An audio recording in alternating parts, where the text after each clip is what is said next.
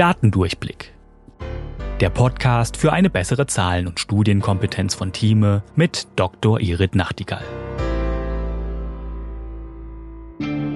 Sensitivität und Spezifität. Zwei Begriffe, die wir in den letzten Jahren bestimmt alle mal gehört haben. Denn es sind zwei Begriffe, die etwas über medizinische Tests wie den Corona-Test aussagen. Aber eben nicht nur da, denn jedes Testverfahren hat eine unterschiedliche Sensitivität und Spezifität. Aber was genau bedeuten die zwei Begriffe denn jetzt eigentlich?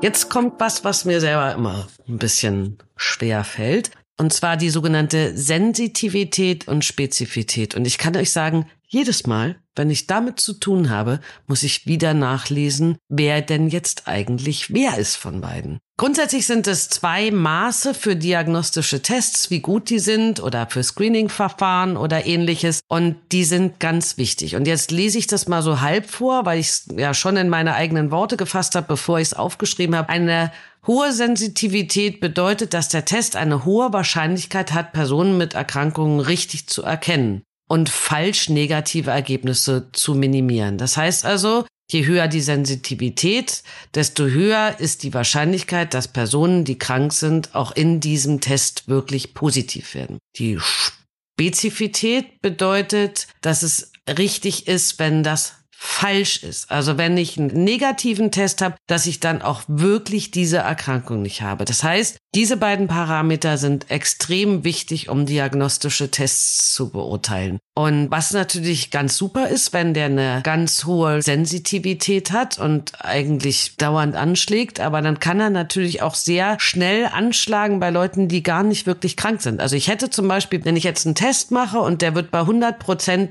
der Leute positiv, dann habe ich natürlich eigentlich eine hundertprozentige Sensitivität. Aber es haben ja gar nicht alle Leute das. Von daher ist eine reine hohe Sensitivität, ohne dass ich die Spezifität angebe, ein bisschen nutzlos, weil ich muss ja auch wissen, wie viele waren denn jetzt wirklich falsch positiv oder falsch negativ. Und das ist dann wieder die Spezifität, die gibt auch an, wie viele Leute, die wirklich die Erkrankung nicht hatten, auch richtig ausgeschlossen worden sind. Und das beides gemeinsam ist ganz wichtig, um diagnostische Tests zu verstehen. Beispiel ist, wenn ich Krebs habe, also klassisch, ich bin eine Frau, wenn es um Brustkrebs geht. Und wenn dann aber der Test falsch positiv ist, dann werde ich ja trotzdem der Diagnostik zugeführt und bekomme trotzdem eine Bruststanze, die ja auch durchaus gefährlich sein kann, an der ich im schlimmsten Fall sogar was Schlimmes bekommen kann davon. Eine Brustentzündung, eine Blutvergiftung, die mich dann ganz lange krank macht. Eine Stanze ist etwas, wenn ein Krebs festgestellt wird, jetzt zum Beispiel beim Brustkrebs, dann geht der Arzt mit einer feinen Nadel rein und holt Gewebe aus dem Bereich, wo man denkt, da könnte eben ein Brustkrebs sein. Und das nennt sich Stanze, weil es so ein Stück Gewebe, Stück ausstanzt. Das ist also ein sehr deskriptiver Begriff für das, was da gemacht wird. Das heißt, es ist nicht nur wichtig, dass dieser Test die positiven erkennt, sondern dass er die negativen auch wirklich negativ sein lässt. Erst dann ist ein Test gut, wenn beide Parameter stimmen und wenn ich eben keinen Brustkrebs hat, nicht der Test sagt, vielleicht hat sie ja doch einen, mach mal Diagnostik. Wenn der Test allerdings den Krebs gar nicht erst erkennt, ist auch doof. Das war Datendurchblick von Thieme mit Dr. Irit Nachtigall. Ihr habt selbst Fragen zu einem der Themen oder ihr wollt verstehen, wie bestimmte Zahlen oder Studien funktionieren?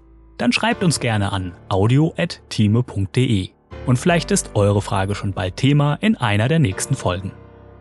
Wenn ihr keine Folge verpassen wollt, abonniert uns auf Spotify, Apple Podcasts oder wo ihr am liebsten eure Podcasts hört. Und wenn euch der Podcast gefällt, freuen wir uns über eine 5-Sterne-Bewertung, denn Zahlen und Statistiken sind auch für uns wichtig. Datendurchblick ist eine Produktion der Georg Thieme Verlag AG. Recherche und Sprecherin für diese Folge ist Dr. Irit Nachtigall. Projektleitung Nadine Spöri, Cover Nina Jenschke und ich bin Daniel Dünchem für Moderation und Produktion. Tschüss und bis bald.